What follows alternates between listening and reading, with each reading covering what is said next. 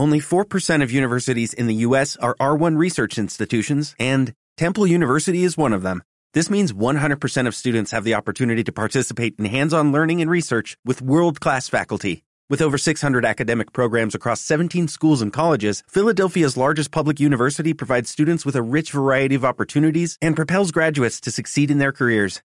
Temple University. Schedule a campus tour today at admissions.temple.edu/visit. No te esperes a que todo México cambie, porque de repente los mexicanos decimos, ah, sí, yo sé lo que tengo que hacer, pero que cambien todos y luego cambio yo, o sea, porque yo voy a ser el único que cambie. No te esperes a que todo el mundo cambie, cambia tú y los, los resultados vas a tener tú, vas a vivir mejor, vas a tener más gratitud de las personas y de verdad, si te preocupa lo económico, vas a estar mejor remunerado que si estás haciendo las cosas mal. Radio UP. Es momento de despertar de la rutina, tomar el control de tu vida y seguir a tu intuición. Es momento de que construyas a esa persona que siempre has querido ser. Es momento de que seas parte de El Club de Impacto.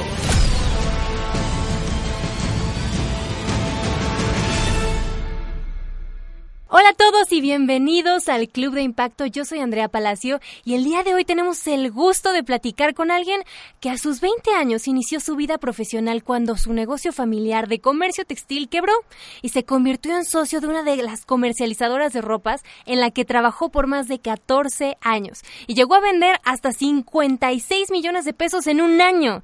Y como es un apasionado del fútbol, al mismo tiempo fue asesor en un área de mercadotecnia de equipos nacionales de fútbol, lo que lo llevó a estudiar Sport Marketing en la Universidad de Liberty, Virginia. También es maestro de Liteso en Guadalajara, donde comenzó a dar pláticas de emprendedurismo y fue ahí donde por primera vez le, dieron, le pidieron que diera una conferencia para motivar a los alumnos a la que tituló Cómo ser un mexicano exitoso, que después se convertiría en su primer libro y sería presentado en la FIL 2014 decidió dejar su negocio de textiles y la comodidad que representaba para consolidar su proyecto de dar conferencias y publicar su libro. En este proceso perdió todos sus ahorros, vendió su carro y hasta se cambió de casa. Pero esa inversión tuvo una recompensa porque la primera edición de su libro se agotó en solo seis meses. Ahora van en la tercera edición y tiene otros dos libros publicados y uno en puerta. Actualmente vive su sueño de dar conferencias donde motiva, sacude conciencias y nos enseña qué hacen los mexicanos exitosos. Se considera metalero, eterno estudiante, aficionado del fútbol y amante de la, de, la lectura. Ha estudiado lectura y escritura, negociación profesional, desarrollo humano, tiene una maestría en mercadotecnia global, estudió emprendimiento en la Universidad de Stanford y cómo aprender a aprender en la Universidad de California en San Diego. Nada más, ¿eh? Nos emociona mucho tener a un mexicano tan exitoso como Adrián Gutiérrez Ávila. ¿Cómo estás? Oye, hiciste tu tarea muy a fondo. Yo creo que hace muchos años que nadie leía ah, tan completa mi biografía. Eh, te faltó estudiar gestión de redes sociales en el TEC de Monterrey. Ah. ya fuera de eso, está todo completo. Ay, bueno, Pero me pues sorprendiste mucho, me sorprendiste mucho. Muchísimas gracias por la invitación. No, pues es que es un honor tener a alguien como, como a ti en este programa, pues que justo lo que queremos es inspirar a los jóvenes y quién mejor para hacerlo que tú. Oye, algo que me llamó muchísimo la atención de tu trayectoria, ya, o sea, en toda esta investigación, es que a diferencia de distintos autores y conferencistas que hablan justo esto del éxito, tú decidiste dejar todo para justo hablar de éxito. O sea, aventarte a una nueva etapa y en la que la incertidumbre te pudo haber dicho, bueno, ¿y si no tengo éxito hablando de éxito? Literalmente te aventaste a tratar de motivar a México. Debe de ser un amor muy grande, creo yo, por este país. ¿O, cómo fue? ¿Cómo fue este proceso? Cuéntame, me, me, me emociona muchísimo.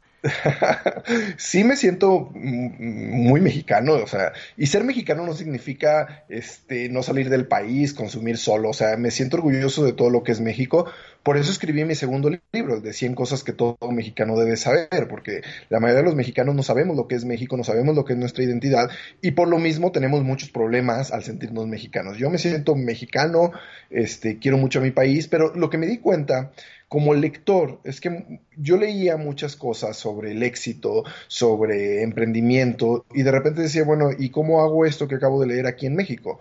México no se parece al país del autor, no se parece en los negocios, ni el gobierno, ni la economía. Y no es que esté quejándome de México, cada país es diferente y cada cultura es diferente. Entonces yo decidí que tenía que escribir algo para nosotros, porque eh, eh, lo primero que tenemos los mexicanos es que no entendemos qué es el éxito y por lo mismo cuando no entendemos qué es el éxito no sabemos cómo ser exitosos. Y, desde ahí hay mucha gente que me pregunta y a lo mejor por ahí tienes mi último video este, que se llama eh, motivación, inspiración o investigador. Eh, la gente que no me conoce y me ataca en redes sociales me critica de que yo soy un motivador, que yo vendo humo y muchas cosas así. Y no tengo nada en contra de los motivadores. He trabajado al lado de muchos muy buenos este, y creo que nadie puede lograr nada si no está motivado pero yo digo que yo soy la segunda parte, porque yo soy un investigador. Tú leíste mi currículum y yo he trabajado más en la parte académica de estudios, de patrones de éxito, de hábitos y de analizar como, como mercadólogo, porque tengo una maestría en mercadotecnia, tendencias. O sea, vamos a hablar como profesionistas, tendencias. Y cuando ya hay una tendencia, cuando ya se marca una tendencia, en ese momento ya lo puedo considerar que es un rasgo distintivo de las personas exitosas. Que eso es lo que hice con un, cómo ser un mexicano exitoso. Cómo ser un mexicano exitoso, desde que me invitaron a esta conferencia que mencionaste, a que salió el libro, a lo mejor pasaron, pasaron seis o siete años. Seis o siete años donde yo iba dándole una estructura, donde yo iba recabando este, información, donde yo iba recabando datos, donde cuando, me, cuando empecé a escribir el libro, a cuando me pidieron el libro ya para publicarlo, decidimos publicarlo, pues tuve que recomponerlo, tuve que actualizar. De hecho,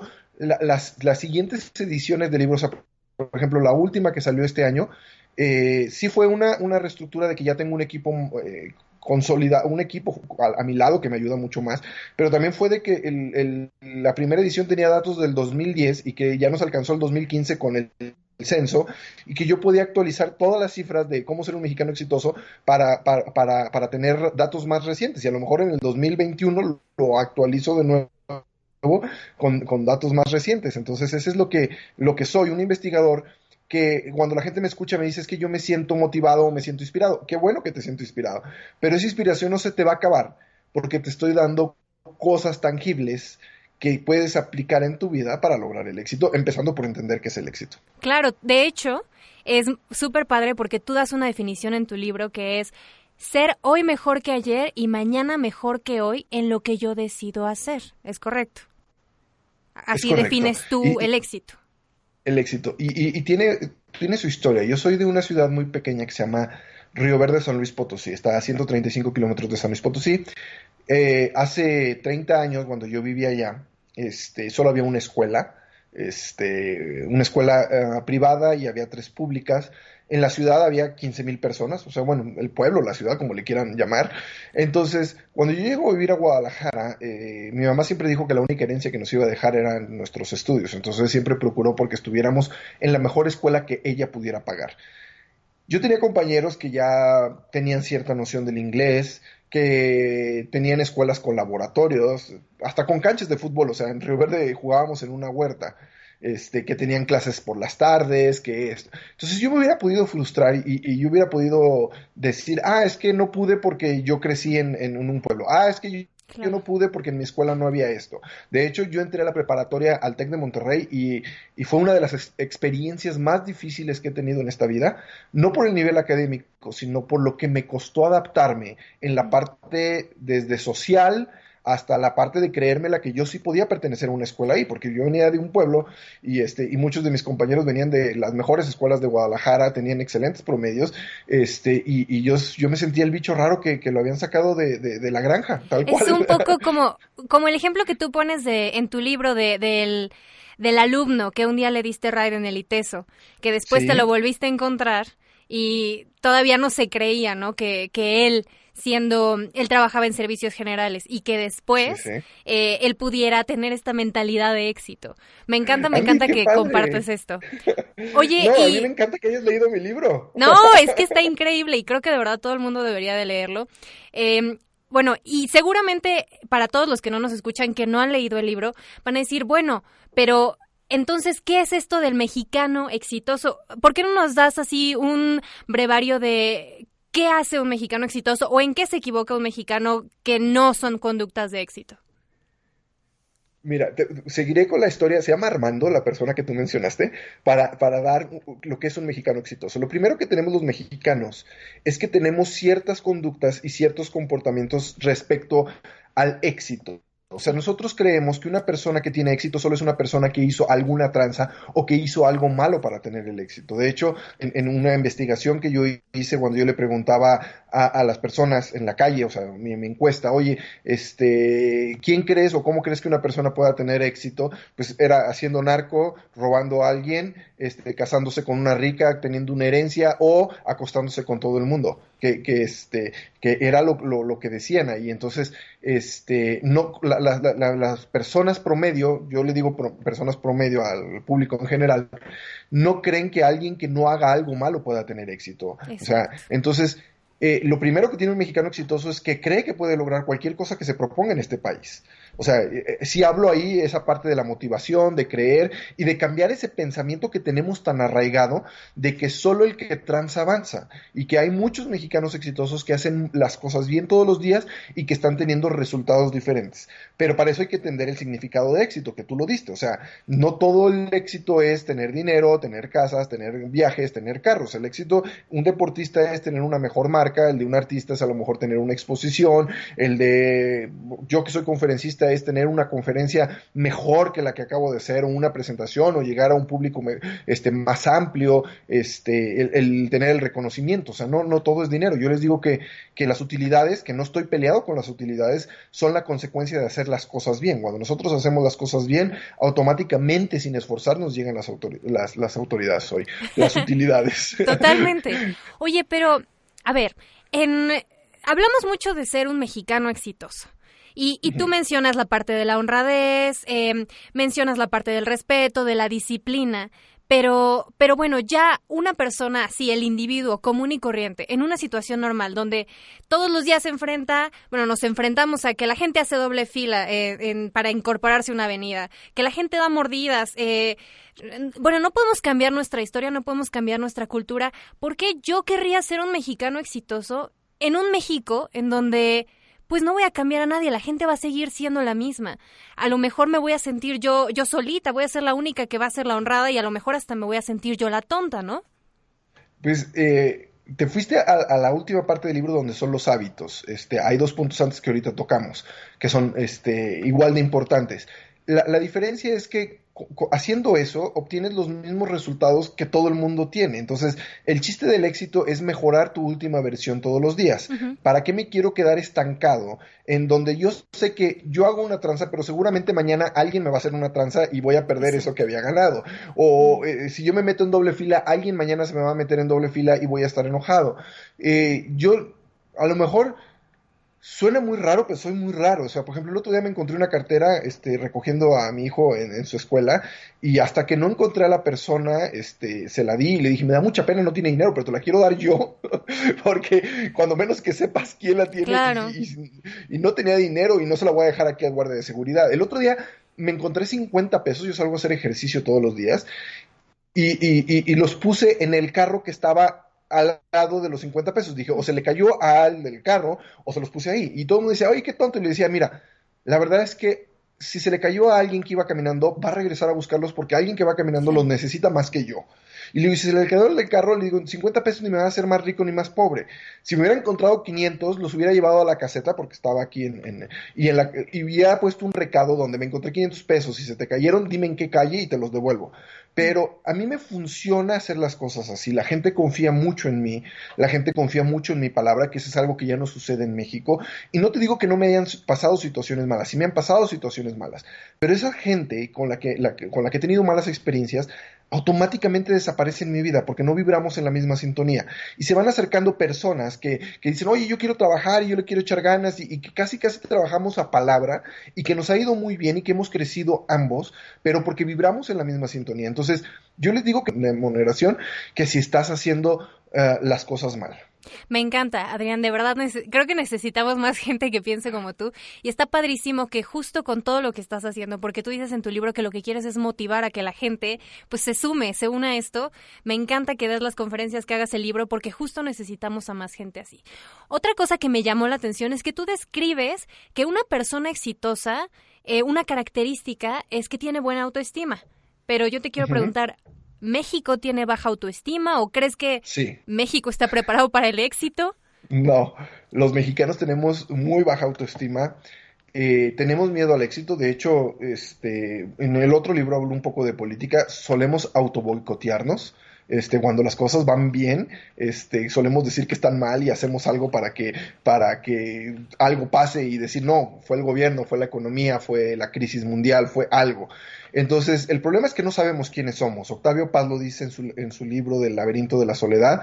El mexicano no quiere, y ahí estoy diciendo quiere la palabra, no quiere ser ni indio ni español, tampoco descender de ellos. Este, se niega como mestizo, es la frase completa. Entonces, cuando yo no sé quién soy, ¿cómo voy a querer al país donde yo, yo estoy creciendo? Entonces, no solo se vende eh, a México, vamos a decirlo así, eh, como Santana que vendió Texas y California, no, se vende a México de mil y una forma, se vende a México este, robándole el, petróleo a los guachicoleros, se vende a México eh, en la guerra del narco, los narcotraficantes eh, no respetando este, a, la, a, la, población civil y matándose entre ellos este, y a nosotros, este, se vende a México cuando cuando secuestras a alguien, se vende a México cuando robas a alguien, o sea, eso es vender a México todos los días, ¿no? No se tiene que vender una parte del territorio este, para, para, para, estar vendiendo a México. Y no se puede querer lo que no se conoce. Entonces, por eso escribí el otro libro de 100 cosas que todo mexicano debe saber. Y cuando me dicen, entonces, ¿qué es, qué es un mexicano? Le digo, el mexicano es, es bien sencillo, es la mezcla de las dos sangres.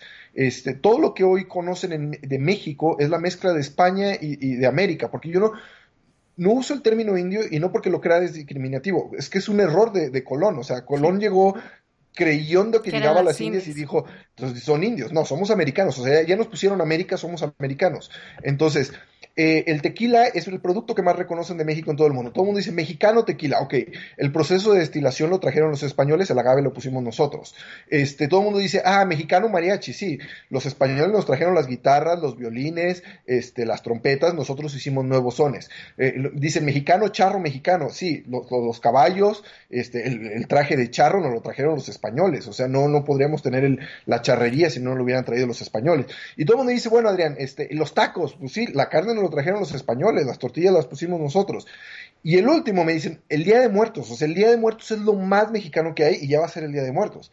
Pero el Día de Muertos es el culto a la muerte de los americanos junto con la religión católica, y vuelvo a la religión católica que nos trajeron los españoles.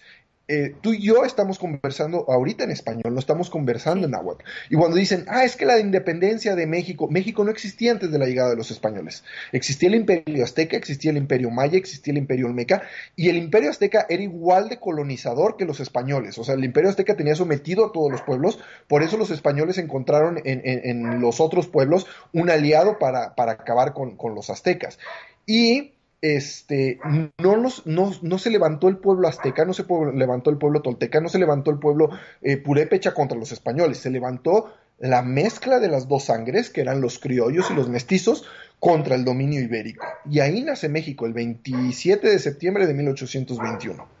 Y eso hay que entenderlo, porque todos los pueblos del mundo han sido colonizados por otro pueblo. Los españoles fueron colonizados por los árabes, durante 800 años fue un emirato, eh, emirato árabe. Este, los ingleses fueron este, conquistados por los vikingos, este, los, los franceses alguna vez fueron dominados por Alemania, etcétera, etcétera, etcétera. Entonces, eh, eh, los mexicanos tenemos un problema de que cargamos nuestro pasado. No hay que olvidarlo. O sea, eh, hay que acordarnos del 2 de octubre, hay que acordarnos de la venta de California y de Texas, hay que acordarnos de nuestra revolución, pero no hay que cargarlo. Y los mexicanos lo cargamos, no lo soltamos, queremos resolver el pasado y no avanzar hacia el futuro, y eso es muy malo. Sí, rechazamos ambas partes, ¿no? No, no somos ni, ni los mexicas, pero tampoco somos españoles, pero como que sí queremos, sí admiramos un poco más la parte extranjera, ¿no? Como que no nos reconocemos como tales pero sí, sí nos gustaría irnos a vivir a otro lado, sí nos gustaría tener éxito en otro lado, construir en otro lado, ¿no? esa es la parte donde lo, que les digo, que, todo el mundo vendería México tranquilamente. O sea, el otro día me preguntaban que qué pensaba en una entrevista qué pensaba de, los talentos que se iban al extranjero. Y yo les decía que me parecía perfecto, que, que si en otro lado pueden capacitarse mejor, qué padre. La fuga de talentos era la pregunta. Pero ¿qué están haciendo con esas becas que consiguen, que, las consiguen a través del gobierno mexicano, la mayoría de ellos? ¿Qué están haciendo para resarcir o para devolver a México lo que pudieron hacer y que en este país, lógicamente, pues había hasta cierto límite. Y ellos normalmente te dicen, es que yo no voy a volver a México porque México es corrupto y México esto, no, no vuelvas, haz negocios con México, Haz, haz, eh, eh, exporta o importa algo de México, consume algo de México, platica de México. Con, con, que hagas eso, con eso tenemos para, para, para traer inversión a, México, para, para que se lleven más talento de México y puedan devolver este, su O sea, vamos a decirlo así, Iñárritu del Toro, este, todos ellos han, han, vuelto a México a, a, capacitar, a poner escuelas, a dar diplomados, este, y, y quieren a México y se hicieron en México. O sea, cuando dicen es que se tuvieron que ir al extranjero, no, o sea, todos empezaron sus carreras en México y hubo un momento en que ya llegaron hasta el tope donde podían llegar a México y siguieron adelante. Y, ellos están agradecidos con México porque no hubieran llegado al otro lado si no hubiera sido por México. Y ese es donde donde no queremos a México y de repente ya que estamos en otro lado, en otra posición, decimos, ah, es que en México bien fácil esto, y, ah, es que en México yo ya me fui. Esa es la parte que hay que cambiar. Y hablando de eso, también me da, bueno, me pareció muy curioso cuando mencionas esta parte de que, bueno, sí, todo el mundo se quiere a otro lado, pero mexicanos que viven en Estados Unidos tratan de hacer su pequeño México ahí, ¿no? Tratan de, hacen comunidades, eh, no se buscan las tortillas, como que tratan de hacer un pequeño México, pero cuando vienen acá de regreso, hablan de todo lo bueno de allá que no tiene México. Y otra cosa que también me llama mucho la atención, que está padrísimo, que creo que vale la pena mencionarlo para todos los que nos escuchan, es que yo mencioné que Adrián estudió en eh, la Universidad de Stanford y en varias universidades eh, extranjeras, pero creo que es importante decir que tú en alguna entrevista mencionaste que a final de cuentas tú lo buscaste en línea, eh, fue un curso gratuito, cualquiera puede estudiar en Stanford si lo quiere, en Harvard, es una cosa de querer, es una cosa de tener las ganas. Hay, hay dos formas de estudiar. Tú lo, lo, dijiste correctamente, o sea, yo nunca he querido dejar de crecer y de repente hay cosas que necesito y que, eh, que necesito aprender y que, encuentro talleres, diplomados y todo eso. Eh, en, en, muchos programas te dicen, si quieres tu título, o sea, te dan tu título de Stanford, te dan tu título de Liberty, sí te cuesta y pagas de 500 a 5 mil dólares este, algunos cursos. Pero si no quieres tu título y nada más quieres aprender, como cuando dices, puedo ir a una universidad presencial, que hay, hay tú, tú, estás en una universidad, yo fui maestro de una universidad, y yo tuve muchos alumnos que no se inscribían a mi clase oficialmente y me decían, es que yo quiero aprender tu materia de negociación profesional. Esos, esos valen más porque ellos, ellos quieren aprender. Entonces dicen, es que yo ya, yo me acuerdo que tengo una, una, alumna que de hecho estudió su maestría en la Universidad Panamericana, este, que, que ya había acabado la carrera y que de repente vio que, que daban esa clase y dice, es que yo no la tuve la carrera, quiero aprender a negociar. Y, había gente que decía, es que yo soy de otra materia y no está ni siquiera en las optativas tu materia y yo quiero aprender. ¿Me das permiso de ser ah, oyente? Sí, es lo mismo. Entonces las clases en línea tienen esa parte. ¿Quieres ser oyente? No pagas nada, este, estás de oyente, estás oyendo al maestro, estás oyendo las colaboraciones. ¿Quieres tu título? ¿Quieres que te evalúen tus tareas? ¿Quieres eso? Puedes pagar desde 500 dólares hasta 5 mil dólares, depende de la universidad del curso, pero, pero de que existen, existen. O sea, yo hay cursos que sí he tomado eh, que sí los he pagado,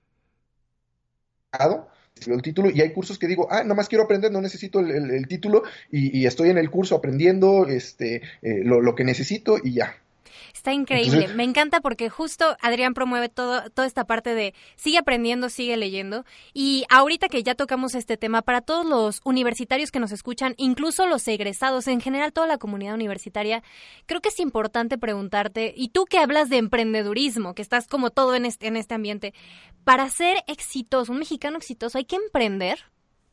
No, eh, cada persona tiene diferentes características. Este, es como si dijéramos todos tienen que jugar fútbol o todos tienen que jugar béisbol o todos... No, o sea, hay cosas diferentes. Y aquí entro un poco en lo que aprendí un poco de, de cómo funcionan los cerebros. Este, hay gente que es eh, más lógica, que le gustan las estructuras, que le gusta A, que le gusta B, que le gusta C y que sabe llevar una secuencia. Y hay gente que es más creativa y la gente que es más creativa es un poco más desordenada. Eh, lo mejor es que se puedan unir los dos. En duplas. O sea, en duplas, ajá. O sea, una persona que esté ideando y que esté diciendo, mira, se me ocurre este producto, se me ocurre este negocio, se me ocurre este mercado, se me ocurre visitar a esta gente, porque normalmente el creativo también tiene mucha habilidad para hablar, tiene mucha habilidad social, entonces comunica muy bien la parte de, de no solo del producto y del servicio que se le ocurrió, sino también comunicar para qué sirve y para qué funciona.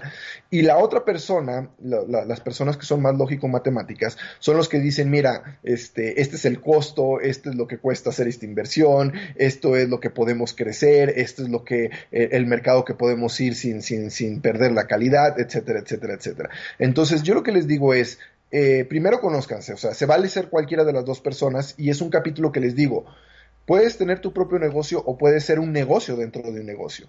Un negocio dentro de un negocio es la persona que tiene tanto conocimiento sobre un área en una empresa que es sumamente necesaria y que de faltar esa persona en esa empresa, la empresa perdería muchísimo. Entonces, esa persona puede empezar a poner condiciones dentro de la empresa.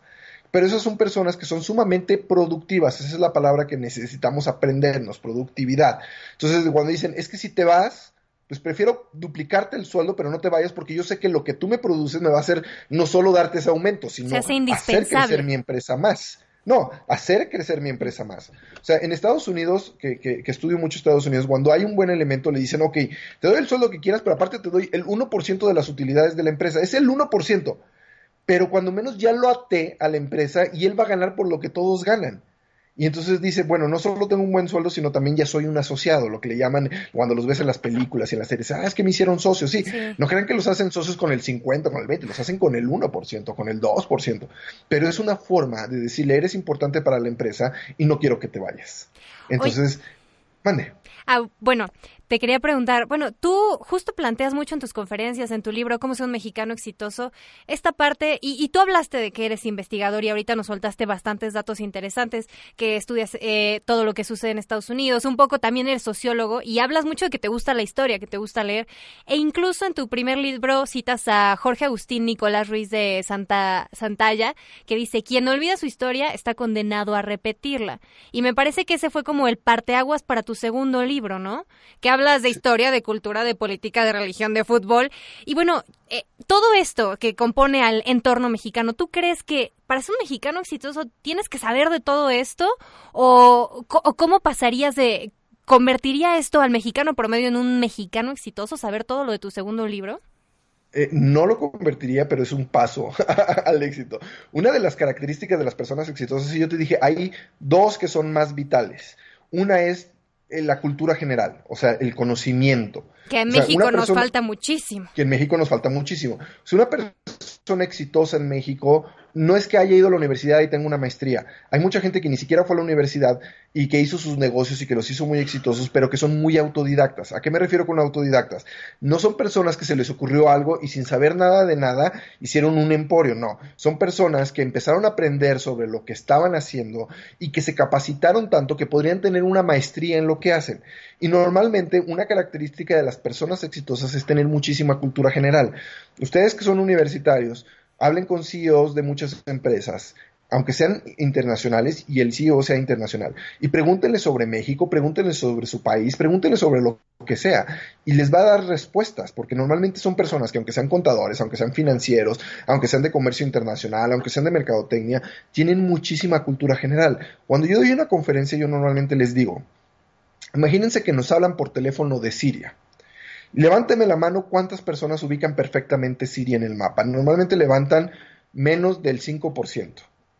Y les digo, imagínense que nos hablan y nos dicen, necesito un contenedor de atún urgente, te lo compro, tu empresa es atunera. ¿Cuántas personas, y les digo, levante la mano, cuántas personas sí se lo venderían? Y te levantan ahí dos o tres la mano tímidamente. Y les digo, ¿cuántas personas dirían que no? Y te levantan la mano tímidamente dos o tres personas. Y les digo, a los que dijeron sí o no, felicidades. O sea, eso es lo que hace un directivo, tomar decisiones.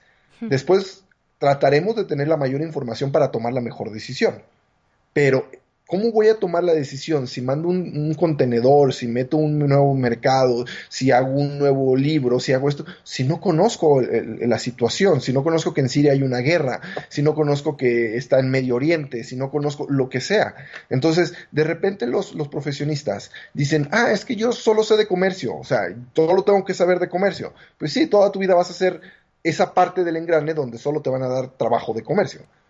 Para ser un director, los que están arriba, los que toman decisiones, tienes que saber de comercio, de mercadotecnia, de contabilidad, de geografía, de muchas cosas, porque a ti te pagan cuando eres un directivo por tomar buenas decisiones. Y para tomar buenas decisiones tienes que tener mucha información.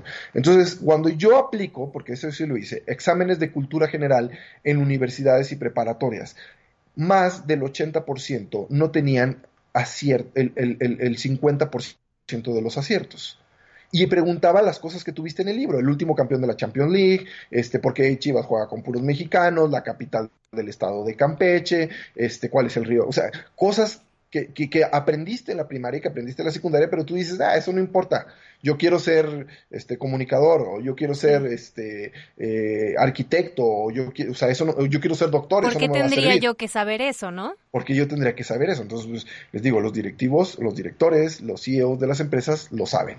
Y eso Entonces, por eso. Y eso es lo que hace la, la diferencia, ¿no? Nos encanta tenerte, Adrián. Antes de que te haga mi última pregunta, creo que nos encantaría que nos compartieras dónde la gente te puede contactar, dónde te puede conocer, cómo puede acceder a ti. Mira, eh, todas mis redes sociales ahí les va y vamos regalando unos libros para la gente que, te está escuchando. ¡Ah, está increíble! Este, para que donde estén en la República nos escuchen y me puedan escribir. Mira, para contratarme, si quieren alguna conferencia conmigo, de hecho, este, esta semana estoy en la Ciudad de México, yo sé que estoy ahorita este, en, en Guadalajara, pero el sábado el sábado estoy en, la Ciudad de México, voy a estar en el Frontón México, es una conferencia para cuatro mil personas. Este, no está abierta al público, así es que, eh, pero solo voy a estar en México, es para, para Usana, este multinivel, pero en, en www.comoserunmexicanoexitoso.com, www.comoserunmexicanoexitoso.com encuentran toda la información sobre mis conferencias y también todas las agencias que manejan speakers, ahí me encuentran. Eh, la red social que más uso es Facebook, tengo 142 mil seguidores. También está Cómo ser un mexicano exitoso, que es el título de mi primer libro exitoso. Es, en Twitter, que soy muy activo en Twitter, eh, sobre todo para cuestiones políticas, es arroba Adrián GTZ Ávila. Repito, Adrián GTZ Ávila. Este, y en Instagram, que es la red que, que más nueva, este, es Adrián-Gutiérrez-Ávila. Adrián-Gutiérrez-Ávila. Pero si quieres, ahorita te mando un templete para que lo compartas en redes sociales, donde están todas mis redes sociales. Y vamos regalando, ustedes que son chavos universitarios y usan más Instagram, vamos regalando los libros a través de Instagram. Repito, Adrián, Adrián-Gutiérrez-Ávila. Este, a las cinco primeras personas que vayan y que me digan que me están escuchando aquí en, en Radio UP, este, y eh, me sigan y que me manden un inbox. Es muy importante que me manden el inbox, no nada más que me sigan y que me digan, estoy escuchando aquí en Radio UP. Eh, en ese momento yo les, les mando su código para, para, bajar un ebook de cómo ser un mexicano exitoso. Muchísimas gracias, Adrián. De verdad es, es increíble y creo que deberán aprovechar esta oportunidad porque además escribe súper fácil. yo creo que lo lees como en tres días de lo fácil que escribes. Es una característica de cómo escribe Adrián. Está padrísimo, lo cuenta increíble y además aporta muchísimo. Es el libro de cómo ser un mexicano exitoso. Y bueno, ahora sí, ahí te va mi última pregunta. Dime. ¿Estás listo? Según tu experiencia, ¿qué es lo más importante que tendríamos que estar haciendo hoy los mexicanos para tener un impacto en el mundo? Educándonos. O sea, de hecho es el primer punto de la persona, la persona exitosa. Eh, cualquier profesión que vayamos a ejecutar, no la podemos ejecutar bien si no estamos preparados. Aunque seamos eh, de servicios generales, aunque seamos obreros, aunque seamos este, las profesiones que digan es que yo no fui a la universidad y yo hago, tenemos que prepararnos. O sea, a final de cuentas hay un, gerente de, servicios generales y es el que más sabe y el que más conoce de servicios generales. A final de cuentas hay un líder que es el, el que maneja la línea, vamos a decir así, y es el que más se destaca. Entonces, si queremos sacar a este país, como decimos, porque podemos hacer todo otro programa de lo que es realmente México con las estadísticas que yo tengo.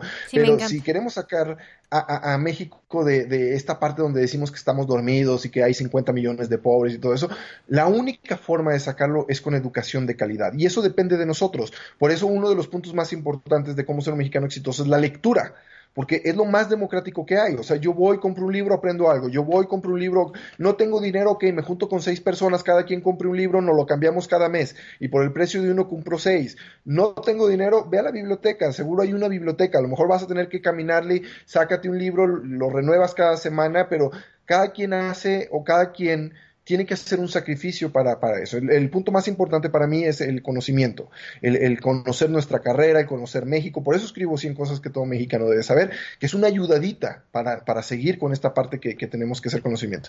Y creer, o sea, yo cierro la conferencia y cierro la tercera edición del libro nada más, este, con, con la frase de México es un país lleno de oportunidades donde puedes llegar a ser el hombre más rico del mundo, como lo es Carlos Slim o puedes llegar a ser el hombre más buscado, como tanto capo de la mafia que hay. Cada quien decide qué tipo de mexicano quiere ser, pero en México están dadas las condiciones para que tú logres cualquiera de las dos si tú te lo propones. Wow. Qué honor tener a Adrián Gutiérrez Ávila con nosotros aquí en el Club de Impacto. Muchísimas gracias por acceder a esta conferencia. De verdad, creo que has aportado muchísimo. Muchísimas gracias por los ebooks que vas a estar regalando. Cinco ebooks. Manden un inbox. Sigan a Adrián en Instagram.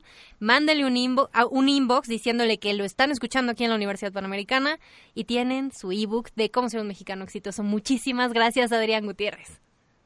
Muchísimas gracias. Y nada más para terminar, el libro, los tres libros, porque tengo tres, el de Padre Divorciado, 100 cosas que todo mexicano debe saber, y cómo ser un mexicano exitoso, lo encuentran en cualquier librería.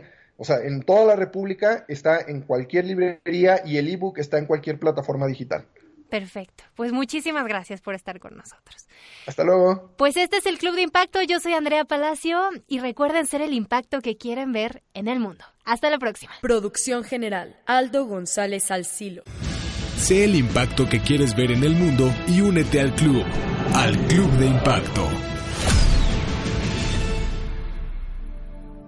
Medios UP.